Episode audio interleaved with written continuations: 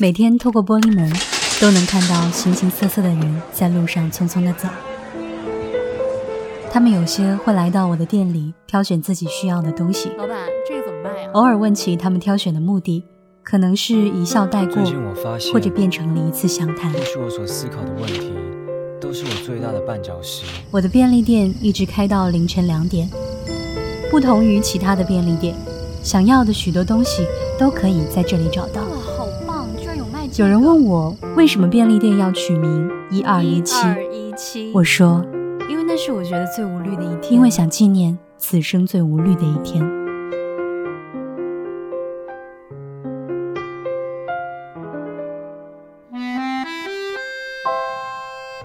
新的一天，我虽然一直很讨厌早起，但是一想到还要打理和经营便利店，还要赚钱去匹配这个世界的生存要求。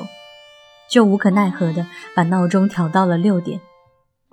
毕竟有时候人生还是很现实的，没有钱还谈什么梦想？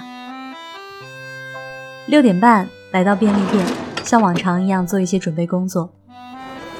我的这家便利店的街对面是市里面的一家大医院，每天进进出出的人很多，也是多亏了这家医院，才让我在早上七点的时候就开始忙活，打扫。把收到的货物摆在货架上，关东煮放进煮沸的热水中，打开加热包子的机器，还有好多好多没法形容的琐事。早上来买早餐的人很多，也让我觉得很欣慰，起码我不是白白的起了那么早。不知道从几月份开始，有一个女孩每个工作日都会过来买早餐。老板，一个三明治。她的标配是一个三明治加一杯豆浆。这是我们店里的早餐套餐，单买三明治要七块，单买一杯豆浆要五块，而组合在一起只要八块。起初我还会在买单的时候说上一句“你好，一共八块钱”，而一两个星期后，不用我说，他早就已经把钱准备好了。后来的后来，只要是他来买早餐，我们都会向对方微微点头示意一下。可是从两个星期前，我早上却再没有见过他。兴许他换了工作，不在附近上班了；兴许他去买别的早餐吃了。不管什么理由，总之两个星期没见他，好像还挺不习惯的。今天七点半，店门打开的时候，一个熟悉的声音说着：“老板，一个三明治，一杯热豆浆。”我回头一看。原来是他。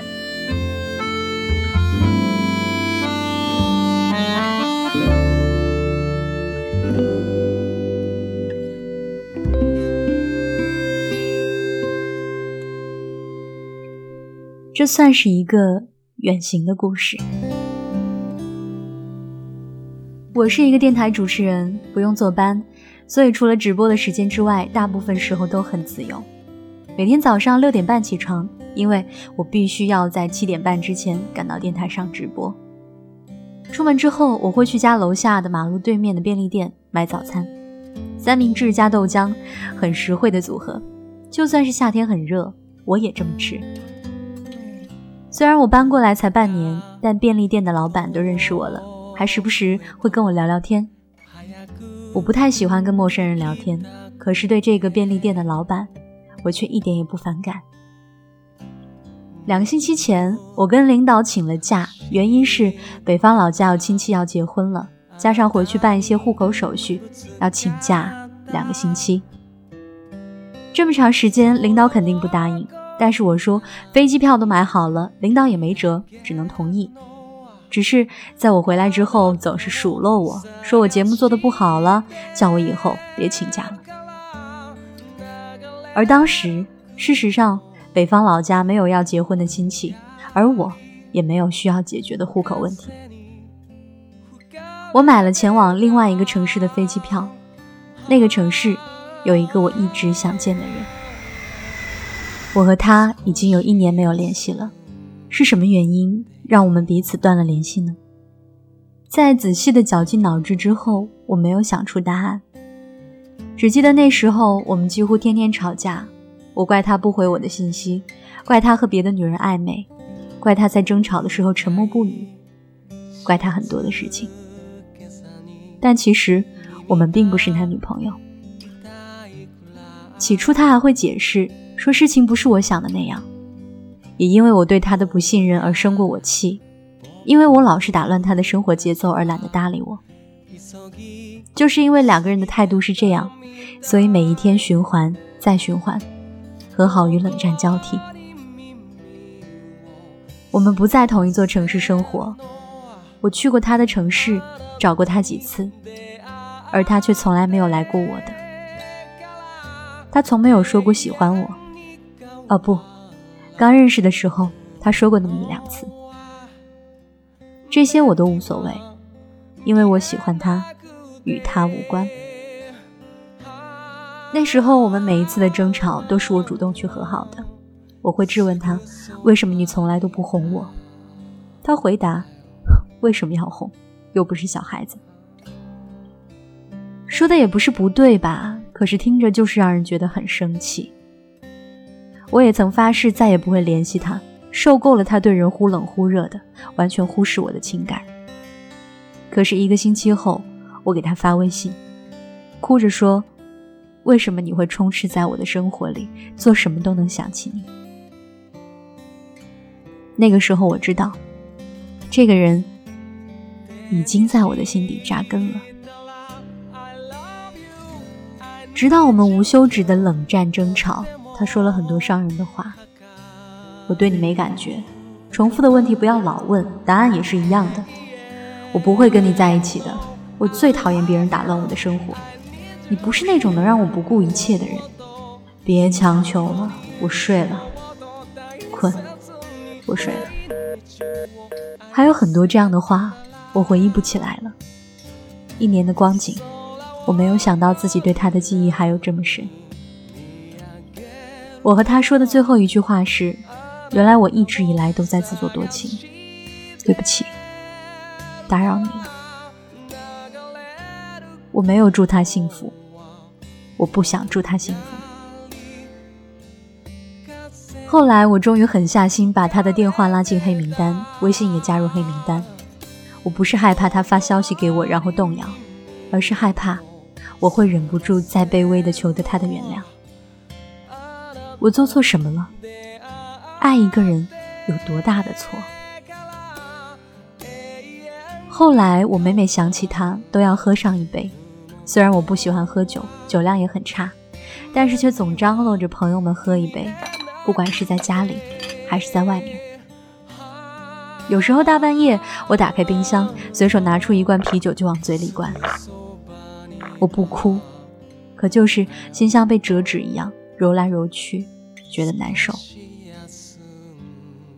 这样过了一年，有好多个夜晚，我问自己，为什么非要强求他对我的爱做出回应？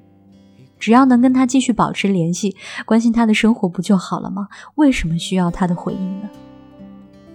准备拿出手机打开他的对话框时，才惊觉。为什么要卑微的成为那个理所应当关怀对方的人？明明自己也同样的脆弱啊！就是这种纠结的心，一年了，经常失眠。我知道自己还是没法真正放下。我决定再去一次他的城市。飞机降落，我去看那些正在绽放的鲜花，去吃一起咸烫的拔丝地瓜，去走到他单位的那条街上。路边修车的老大爷还依旧是那样悠闲地坐在躺椅上。公共汽车依旧是一块钱，德克士依旧在那个城市开了遍地。我打开门坐了进去，要了一个手枪腿。还记得我老是把它错说成火枪腿。这个时候，我看到一个熟悉的身影从我身边掠过，一米八的身高，匆匆走过。然后自己坐在了一个靠窗的位子。我终于压抑不住自己的情感了，因为这次去并没有告诉他。我走到他的面前站定，他抬头惊讶地看着我。我问：“还是一个人？”他说：“嗯。”后来没有后来了，我提前了一个星期回来，在家休整了一个星期。在家的那个星期，我每天睡到中午才醒，什么也不想，不去在意他是否还单身，就是不停的睡。经历了一个这样的他，我还是死心塌地的想要寻找那个我爱的人，愿意让我卑微到骨子里的那个人。这也许就是我的宿命。过往不过去，未来来不及。爱情的问题，问天问地，都问不出个道理。分开了，不爱了，亲爱的，结果都出来了。缅怀着不快乐，又怎么值得呢？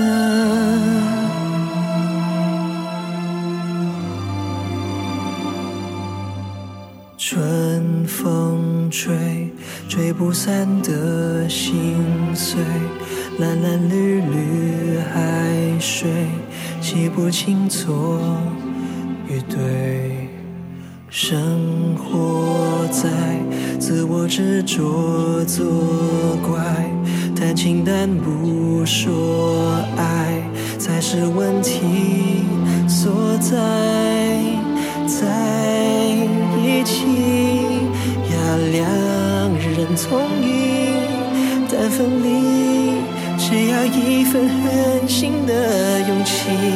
在那个夜里，你流下了泪滴，下你，再死心塌地换不回真情，放不过自己。过往不过去，未来来不及。爱情的问题，问天问地，都问不出个道理。分开了，不爱了，亲爱的，结果都出来了。缅不快乐，又怎么值得呢？伤害你如同伤天害理，他折磨你不必自己折磨自己。本来两人就是陌生人，碰巧做一对情人，分开没有这身份，也，放不过自己。过往不过去，未来来不及。只有爱不爱你，对不对？快给下个谁机会？是难得也难舍，眼眶的泪光呢？擦干了昨天的辛苦，写成明天的幸福。